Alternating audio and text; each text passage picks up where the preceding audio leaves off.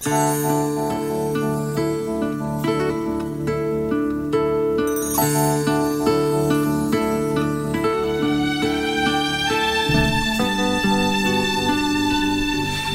son las nueve con, un minuto, nuestro tiempo de, de reflexión.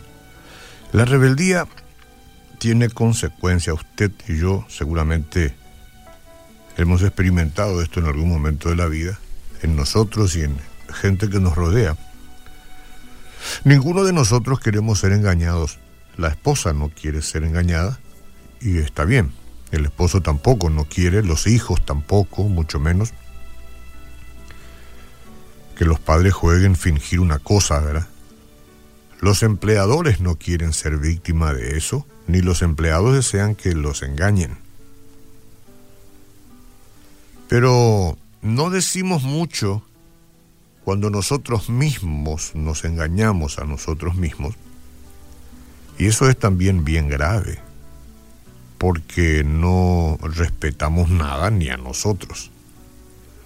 ¿Cómo vamos a rebelarnos contra nuestra integridad.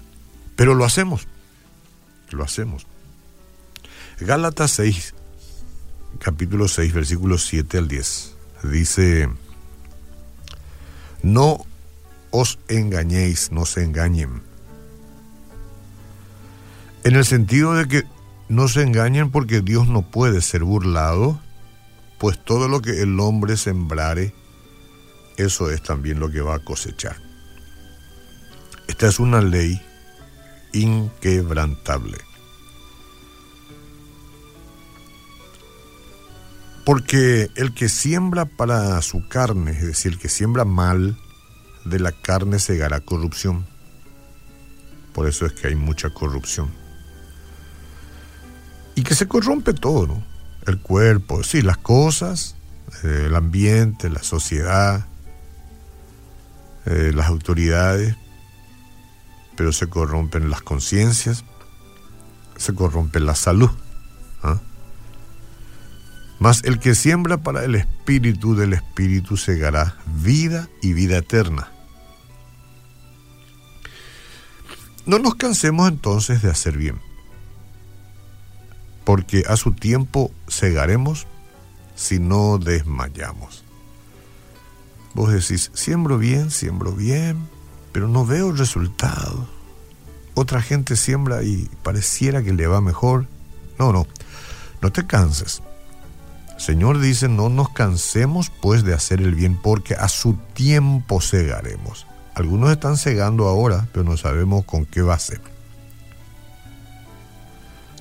Están cosechando. Pero a su tiempo vos vas a cosechar si no desmayas, continúas haciendo el bien. Aunque en apariencia no tenga el resultado que buscas. Así que según tengamos oportunidad, hagámonos más bien a todos y mayormente a los de la familia de la fe. Porque, hasta ahí la palabra de Dios, digo yo, porque rebelarse contra el Señor resulta caro, muy caro. Hay gente que lo paga, pero, pero carísimo y nadie sabe cuánto va a pagar por la rebeldía. Algunos pagan con su privación de libertad física, otros pagan con una ah, con un accidente provocado a razón de la irresponsabilidad o de la rebeldía. Hay accidentes que no, pero algunos así. Otros con perder la esposa, el esposo, pagan caro, ¿no? Con perder el trabajo. La ley divina de las consecuencias es que cosechamos lo que sembramos. Esto no tiene que ser una máxima nomás que la profesora escribe en el pizarrón o que mandamos así como un texto lindo. Esto tiene mucho que ver con la realidad cruda. Las consecuencias es que cosechamos lo que sembramos. ¿Qué estás sembrando ahora? Pensa con respecto al mal, a lo que no conviene. ¿Qué estás sembrando? Vas a cosechar. No hay escapatoria, más tarde o más temprano. Y vas a cosechar más de lo que estás sembrando. Después de sembrarlo, ¿verdad? Este principio es inmutable, no se muda, ya sea que usted crea o no crea en Dios. Independientemente, Dios quiera que usted sea un creyente, pero si no cree lo mismo, usted va a cosechar lo que siembra. Una opinión común en nuestra sociedad moderna es que los reglamentos impiden que las personas se diviertan. Esa no es, desde luego, la intención del Señor. No. En realidad, Él nos ofrece la verdadera libertad por medio de una relación con Él. Nuestro amoroso Padre Celestial desea mantener a sus hijos creciendo en su fe, y a salvo, a salvo de las tentaciones que provoca el diablo y de las influencias mundanas. ¿O usted duda todavía de la este, insistencia del diablo o de su existencia y de su insistencia? ¿Usted duda todavía? Todos los males que usted ve que la gente siembra para luego cosechar, ¿a usted todavía le mantiene en duda de la existencia del diablo? Espero que no esa realidad se ve por todas partes. Entonces, y lo, lo, hace limitando, limitando nuestras acciones y ordenándonos que busquemos ciertas leyes y principios que Él ha dispuesto para nuestro bien. No hay mayor placer este, o fuente de felicidad que servir a Dios. No hay. Es que debemos intentarlo y hacerlo y lograrlo pero entre tanto miramos de afuera nomás, ¿será que servir a Dios es su gran placer? Entonces no veremos, hay que ponerse en marcha. Más todavía sabiendo que nos ayuda a escapar de la mala siembra.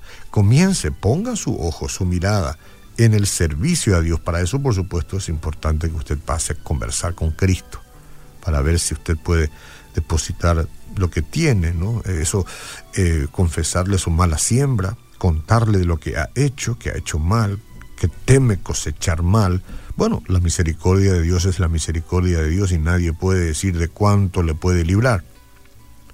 Pero siempre y cuando converse con el amigo, con el Salvador, con Dios hecho hombre, Jesús, con nadie más se puede. La rebeldía, en cambio, es una forma de esclavitud. Al desafiar la autoridad del Señor en algún aspecto de nuestra vida, estamos permitiendo que el enemigo nos encadene.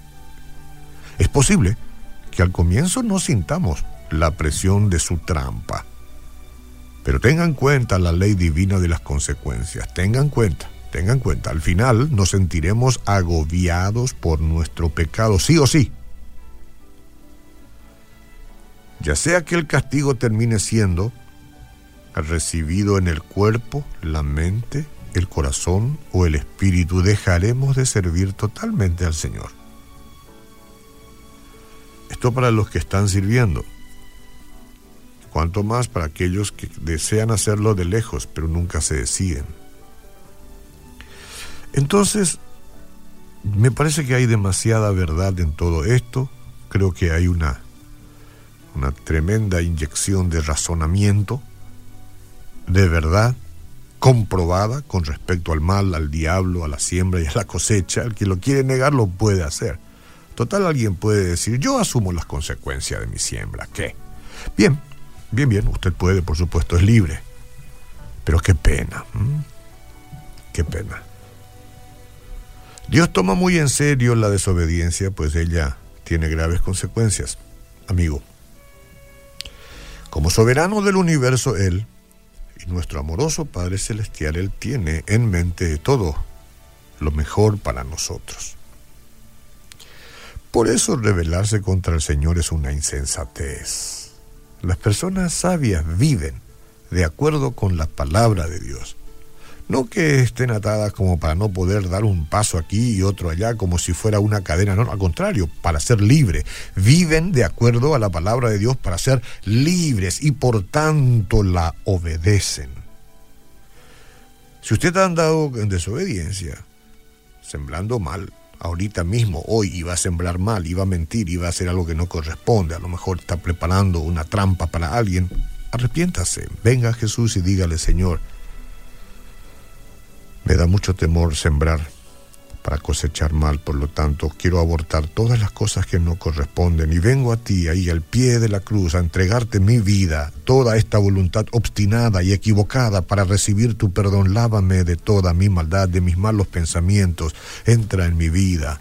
Recíbeme como hijo, perdona mis pecados, dame una nueva vida. Amén.